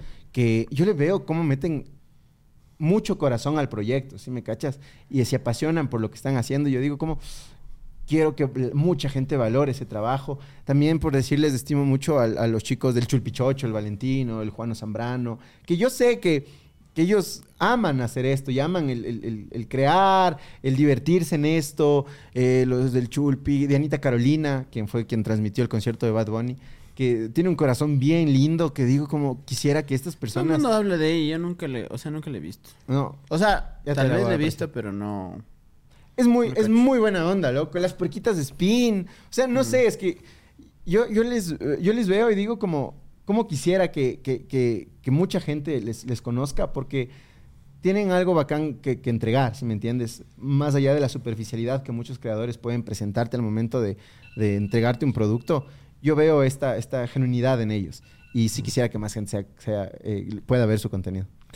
Amigo, ¿qué, ¿qué es lo que se viene de ahora en adelante? Obviamente estamos concentrados ahorita en los awards, entiendo que es como la meta a corto plazo, pero eh, si es que te pudieras transportar un poco al 2024, 2025, eh, no sé, salir del Ecuador, eh, lograr una, una placa por ahí, más, eh, no sé, cuéntanos un poquito de Chuta. cuáles son esas aspiraciones soñando un poquito. A ver, en nueve meses viene una sorpresa. Ah, ¡Atención! mentira, ¡Matellito Junior! No me lo esperaba. No me lo esperaba. No, no, no. Más adelante entérese. ¿Quería chisme? Aquí está. Eh, a ver, eh, yo- para futuro. Mira, para nosotros el tema del podcast eh, es como nuestro proyecto hijo en el cual estamos dándole todo, todo el tiempo. Si quisiéramos poder tener eh, invitados, más invitados y poder abarcar también invitados internacionales. Ok. Sí, Ya han tenido, Justin pero ya han Bieber. Ah, sí.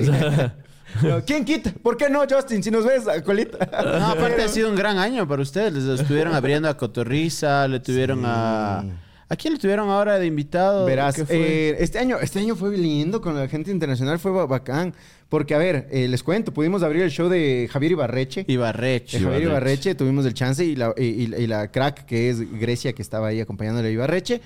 Eh, tuvimos, bueno, el chance no, pero pudimos conocerle a Daniel Sosa también, que es un comediante mexicano. A él no, no le abrimos el show ni nada, solo nos pudimos compartir con él. Increíble, Dani. Eh, Dani, Gracias, ya. Gracias, gracias. Y yo tratándole como si fuéramos a- mejores amigos. Increíble el Dani. el Sosita, como le decimos los pan. Eh, El socio. la... A ver, tuvimos a ellos. Conocimos a, a- a Richo Farrell, a mi comediante favorito, loco. Este año también vino para acá. Igual, le abrió el ave Jaramillo, grande. Pero tuvimos el chance de conocerle. O sea, de acercarnos. Brutal. Yo me acuerdo, ñaño, ese momento, ese momento, yo era fan. No tienes idea, yo quería que me firme las nalgas. Es que imagínate. A ver, yo- pero ¿cómo fue el conocerle a Ñaño, Richo? fue increíble, o sea, fue increíble, porque, eh, como te digo, somos muy fans y, y- y de mi perspectiva éramos como que hay que comprarle regalos, hay que comprarle un regalo. Me fui, nos fuimos con Namajo al mercado artesanal. ¿Estás cansado de perder tiempo y dinero con diferentes herramientas para analizar los datos de tus redes sociales? ¿No estás cansado de tener que estar subiendo todo tu contenido a diferentes redes sociales que a Facebook, que a YouTube, que a Instagram, que a TikTok? Pues bueno, les tengo una solución el día de hoy. Con Metricool podrás tener una visión de todas tus redes sociales. Sabrás con exactitud qué tipo de contenido a través de qué red social está funcionando y qué no. Aparte, como ustedes saben, tenemos nuestro Morphy Podcast, el cual lo manejamos y centralizamos todo desde Metricool. Son tantas piezas de contenido que se pueden cortar y distribuir de un podcast que en serio no avanzaríamos a hacerlo. Así que desde un lugar que es Metricool, nosotros publicamos en todas las redes sociales, programando el contenido para que nosotros no tengamos que estar pendiente de que cada día se suba todo el contenido. Así que ya no pierdas tiempo entrando a las diferentes redes sociales, lo puedes programar en todas las redes sociales con un solo clic. Si quieres saber más y quieres tener acceso a una prueba gratuita sin ningún compromiso, les voy a dejar un enlace en la descripción para que ustedes puedan aprovechar esta promoción. Y sobre todo, en vez de dedicarse a perder tiempo programando las publicaciones, se dediquen a crear mejor contenido. Metricool es su aliado, es el nuestro. Enlace en la descripción para que puedan ocuparlo. Me acuerdo. Y le compramos algunos detallitos ahí que en el mercado artesanal, ya esto le va a encantar, que ni siquiera nos cabremos con el Valentino ese día, porque el man compró, o sea, como que trajo, dijo, yo compré esto. Y nosotros, arrecho, pongámosle el nombre de los tres y démosle. No, es solo mío. Entonces fuimos, compramos un La, detallito. la verdadera razón por la que odian a Valentina Es porque no permitieron No poner permitieron. los tres nombres en el regalo de Valentín. Entonces llegamos, me acuerdo, al, al auditorio. Este fue en la Casa de la Música. Y nos sentamos, pues estábamos ahí. Y me acuerdo que el Luchito, quien es la- el productor que le trajo, nos dijo que íbamos a poder conocer. Por eso compramos los regalos. O sea, sabíamos, dijimos, nos vamos a poder conocer. Y cuando llegamos, el Luchito nos dice como, ya no hay cómo. Y nosotros, no, ¿y ahora? ¿Qué hago con esta pip? No, ¿qué hago con este poncho? Y me ¿Qué decía hago con esta quina? Ajá. y me dice como, ya nada, o sea. Entonces nosotros como, venga, ya nada, así nos sentábamos. Como cuando te dicen va a haber eh, va a haber paseo de la escuela y ya lo no, no Claro, no. va a haber pizza. Entonces, Eh. yo ya no. ah. Entonces estábamos así como, ya nada, pues sí, esperando que empiece el show. Y de nada solo sale Luchito por una puerta. Y nosotros, no, no, no, Dios mío, Dios mío. Así íbamos la Majo, eh, la Cami, iba la Gaby, Valentino también. Entonces estábamos, entramos y primero le saludamos a Carla Camacho, que es una comediante mexicana. Nosotros, hola, la Carlita, increíble. Hola, Carlita, ¿cómo estás? Y yo, no compramos regalo para la Carla, qué idiota. Pues ya nada, ahí un abrazo y todo. Y luego conocerle a Richie Ñaño. Yo solo le vi así todo blanquito. No, mentira. y es como que, "Hola, ¿cómo estás? Él increíble. Hola, muchachos, un gusto. Vengan, siéntense. Y nosotros sentados ahí decíamos, perdón. Era, eh, era el momento del que, como que yo, disculpa. ¿Te puedo pedir una foto? claro que sí, con gusto. Así nos sentábamos en un sofá y él se tomaba fotos con nosotros. Y de ahí de la nada entra una chica, fuera de nuestro grupo. Entra una chica con una gorra.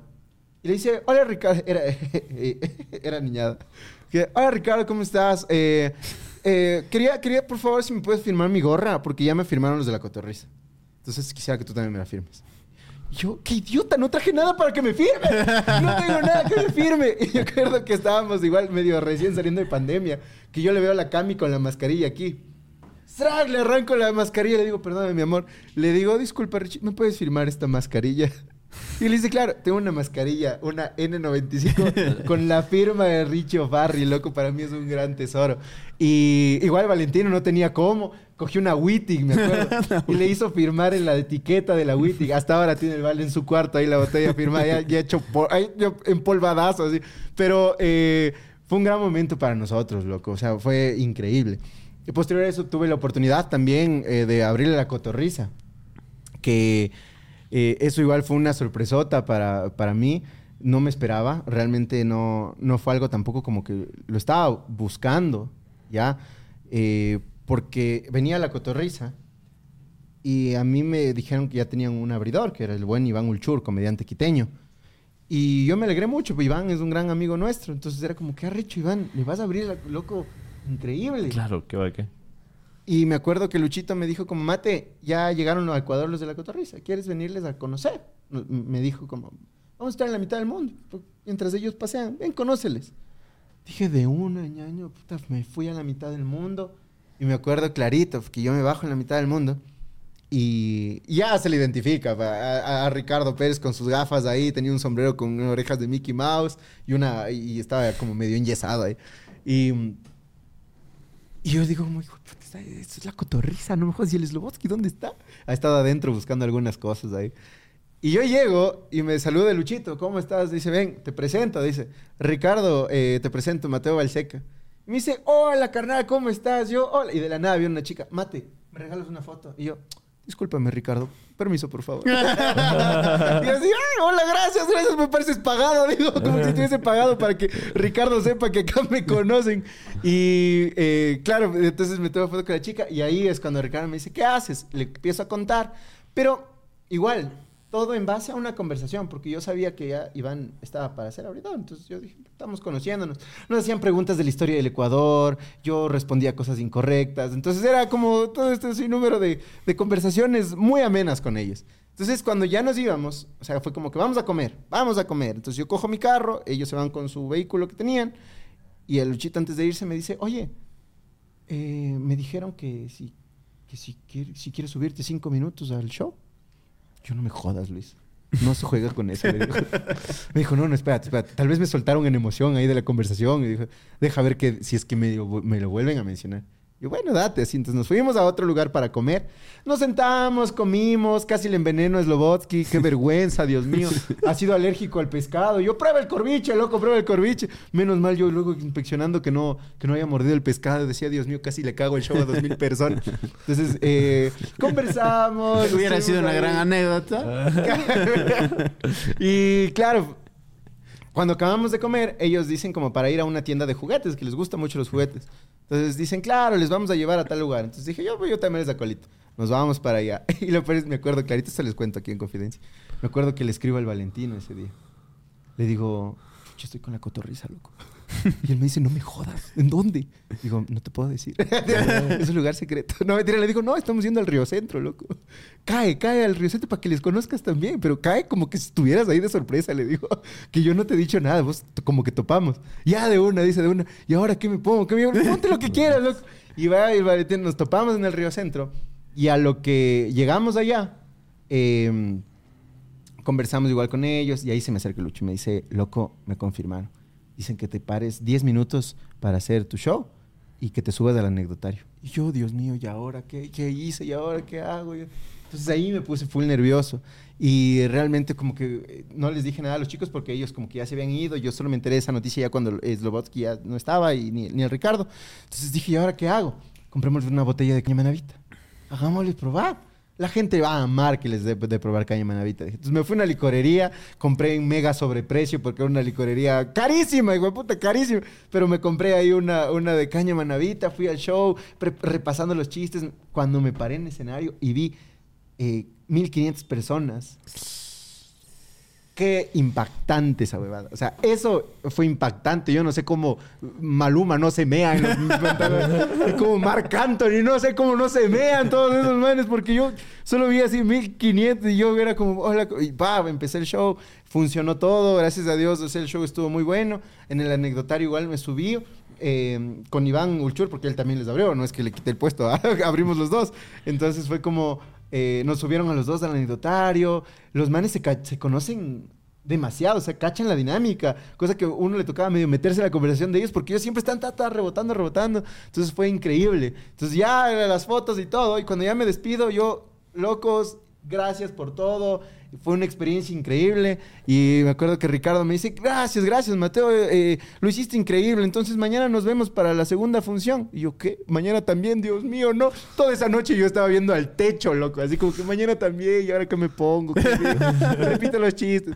Entonces, eh, fue lindísima esa experiencia, loco. El Slobo y el Ricardo, para mí, me llevo un gran recuerdo de ellos, porque jamás se pusieron en un nivel superior a ti, me cachas. Ok. No era como, ven, aprende de mí, hijo mío, yo, yo tengo un podcast exitoso. Nada, o sea, siempre te hablaban como pana, como, como un amigo. Y eso me lo llevo mucho de los comediantes, que creo que lo dijimos también en la primera entrevista. Los comediantes somos gente que come mucha mierda durante todo el tiempo, porque hay noches malas, noches buenas, nunca sabes, ¿ya? Entonces, eh, creo yo que esa sencillez ellos lo mantenían y podías tener una conversación muy normal. Sí, tenían sus, sus gafas Gucci ya, pero la conversación era muy, era muy bacana, loco. Entonces eh, me llevé un gran recuerdo de eso. De ahí Majito tuvo la oportunidad de abrir la Franco Escamilla también. Entonces, eh, eh, para nosotros el, el tener esa presencia con estos grandes comediantes ha sido algo muy chévere, ¿sí? Que tal vez la gente que no conoce el stand-up dice, ¿qué también están hablando estos manes? Pero para uno que es comediante de stand-up, es locote, ¿cachas? Tal vez eh, vos eres fan del jazz y hoy me dices como que mañana le toco con Andrés Pérez, que es el mejor eh, del jazz en el mundo. Tal vez no lo voy a valorar tanto, pero yo era como, Dios mío, ¿qué está pasando? No estoy entendiendo nada. Y hasta el sol de hoy, no puedo creerlo, ¿sabes? Como que tranquilo, eh, un día eh, le abrí el show a la cotorriza. Qué bacán, amigo. Y esta vaina recién está empezando. Yo sé que estos años van a, van a seguir agregando eh, hay un montón de personajes a, a todas estas intervenciones, invitaciones, podcast y Ah, y respondiendo a tu pregunta, lo que se viene a futuro. Eh, tenemos más shows en, en mente. Siempre es, es la, la innovación del artista, creo yo que es algo interesante, ¿no? Porque siempre vas- vamos a tener que estar escribiendo comedia para un nuevo show. Entonces, obviamente, el siguiente año y los siguientes años van a tener un nuevo show de stand-up. eh, de, estarán viendo tanto Majo como Mateo, el cual, porque eso es nuestro trabajo, es escribir comedia. Siempre lo llevamos como una nueva rutina año tras año. De ahí también buscamos un show medio ya un, un show diferente también, aparte del stand por Shirley, los que hicimos con el Darán Hueveando, que hicimos con los chicos del Nexar, el Michael, grandes amigos, que fue un gran show también, un buen, un, un gran reto para nosotros, porque el estilo cómico que manejamos entre ambos parejas de trabajo es diferente. Nosotros somos comediantes de stand-up, ellos tienen sus personajes, son increíbles, muy talentosos. Yo, y, y públicamente lo he dicho, eh, tienen un gran talento para todo lo que están haciendo ellos, o sea, la tienen tan clara. Entonces, eh, el trabajar con ellos y aprender cómo hacían esta dinámica fue bastante interesante, la verdad. Y quisiéramos tal vez seguir llevando, si es que la gente quiere, más bien que nos comente para poder llevar el Darán Hueveando a otros lugares del Ecuador, que sería algo muy lindo. Y pues de ahí sí, eh, esperamos tener nuestra temporada de stand-up también el siguiente año. Y eh, internacionalmente, eh, sí esperamos con Majito el, el- el poder ir a pararnos en algún, aunque sea en algún micrófono abierto del exterior, loco, porque hay países que el stand-up ya lo tienen bastante trabajado. ¿cierto? En México, no se diga, es ya una industria el, el- el stand-up. En Colombia están muy bien encaminados también. Entonces son espacios en los que si quisiéramos eh, pararnos y, y probarnos, Probar, claro, sí, y probar. probarnos y sacarnos también de, de- de aquí, de- de- del público ecuatoriano, para ver cómo se ríe el paisa, cómo se ríe el, el- el mexicano. Entonces, eh, sí, sí, sí queremos medio enfocarnos. Argentina también sería un gran país, pero papis, hay que ver cómo está el- el- el- la situación económica también. Entonces, pero sí que sí quisiéramos irnos para allá también a, a ver qué pasa. Oye, Mateo, de seguro tú, la, la Majo lo lograrán. De eso lo estamos como seguros. De aquí siempre damos la patadita de la buena suerte y sobre todo las buenas vibras porque respetamos, admiramos y somos fan de su trabajo. Por eso estás aquí también el día de hoy. Para la gente que te admira, que te quiere, que quiere seguir tu trabajo, ¿cómo te encuentra en redes sociales, Mateo? Claro que sí, eh, yo estoy en Instagram como mateo.valseca, en TikTok como soy Mateo Valseca y ya, no tengo nada más. Y en YouTube como darán viendo, ustedes saben, YouTube, Instagram estamos como darán viendo. Eh, un lindo proyecto que estamos ahí semana tras semana, todos los domingos a las 8 de la noche, con un episodio más de tu podcast favorito. Gracias, amigo, por la amistad, por tu camello, por mostrarte el, el talento al mundo y nada, qué gustoso compartirme eso contigo. Antes de terminar, yo realmente sí quiero agradecerle mucho al Dani y al Charlie, porque desde el minuto uno de nuestra carrera, o sea, realmente han sido personas y amigos muy bacanes, de verdad. Y yo por eso les decía como que admiro mucho su contenido, porque sé, he, he- he podido ver cómo son en, en persona. He podido ver la humanidad y eso es lo, lo bacano. Y yo quiero decirles que si ustedes están aquí y ven semana a semana el Morphy Podcast, eh, son excelentes personas, son excelentes chicos y, y- y hacen un gran contenido, de verdad. Un contenido de valor que yo estoy muy agradecido de formar parte de este episodio, la verdad. Muchas gracias. Gracias, amigo. El cariño es mutuo. Estoy sobándonos los huevos entre todos. Sí, Entre todos van los huevos también. A Fer que ha esas estado cámaras porque se hoy, vienen- hoy en los controles. A Gabo Gabriel que también estaba como público. A la Eri. A Totito. Totito y a la Peggy. A todos ustedes, muchas gracias por disfrutar de cada episodio y nos vemos.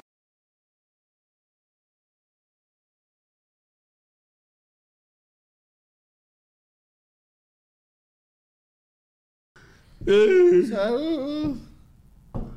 ¿Qué es lo que quiere? Este Fer, hijo de puta. Una hora. Una cosa. Una cosa tiene que ser el Fer. Dice el Fer. Ya está la Agua. prueba de